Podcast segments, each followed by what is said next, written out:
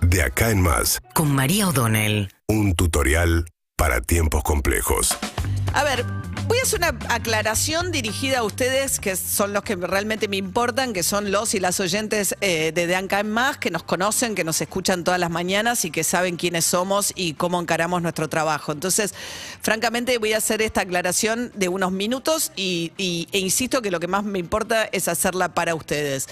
Eh, el viernes pasado, como ustedes sabrán, eh, entrevistamos al eh, canciller Santiago Cafiero en un reportaje en el que hablábamos acerca del posicionamiento argentino del ataque de Rusia a Ucrania, por qué había llegado en el momento en que llegó la condena, qué pasaba si por qué Argentina no le había puesto sanciones a, a Rusia. Hablamos yo críticamente de lo que considero que es una posición muy condescendiente con el régimen de Nicaragua, lo que está pasando con Ortega, un ex sandinista que viró a un dictador, digamos, que puede tener un origen de izquierda, que le caiga simpático a algún sector del frente gobernante, pero que francamente es un dictador hecho y derecho, digamos, eh, con una farsa democrática que tiene a todos los opositores encarcelados, con unos procesos eh, judiciales muy cuestionables. Bueno, en fin, hablamos de esas cosas y al final le preguntamos, porque él había sido fruto de mucha eh, crítica por su, por su inglés, que él había mostrado que era bastante precario en un momento en el cual lee un discurso en Arabia Saudita, en un, lugar, país de Medio Oriente,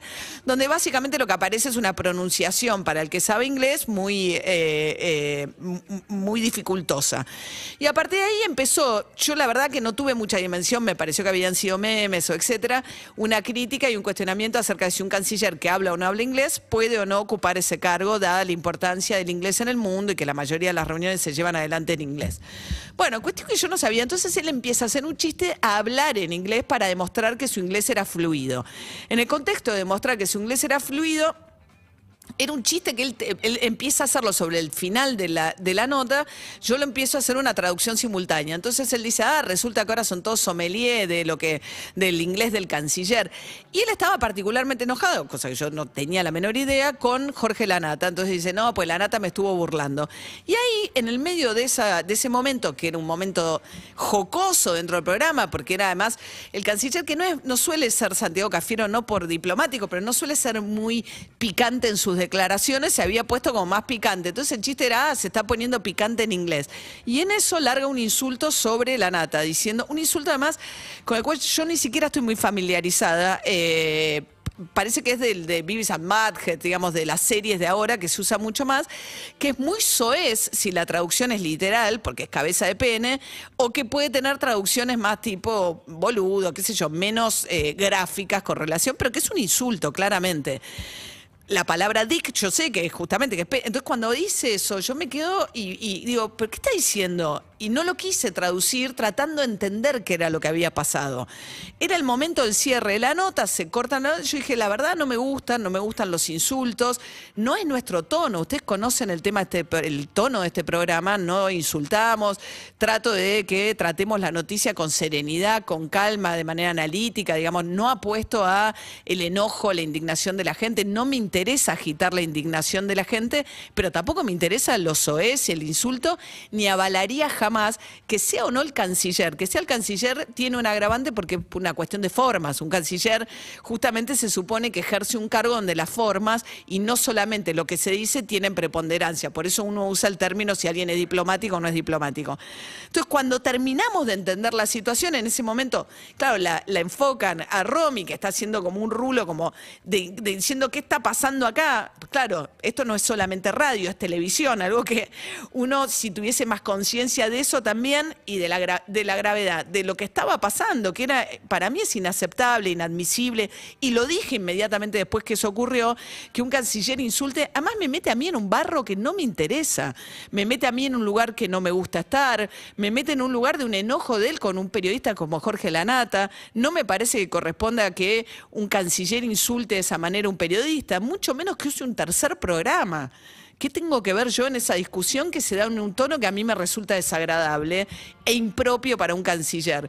Entonces, cuando todo eso termina de ocurrir, yo digo esto, dije, me pareció impropio.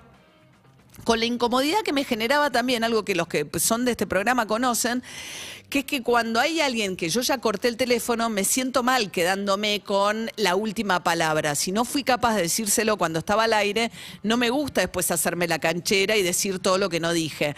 Entonces eso también, lo que pasa es que las circunstancias se habían dado de una manera, hasta que terminé de entender el insulto, terminé de entender lo que había pasado, Cafiero ya no estaba al aire. Entonces dije esto de todas maneras porque me parecía importante en ese momento. Buah.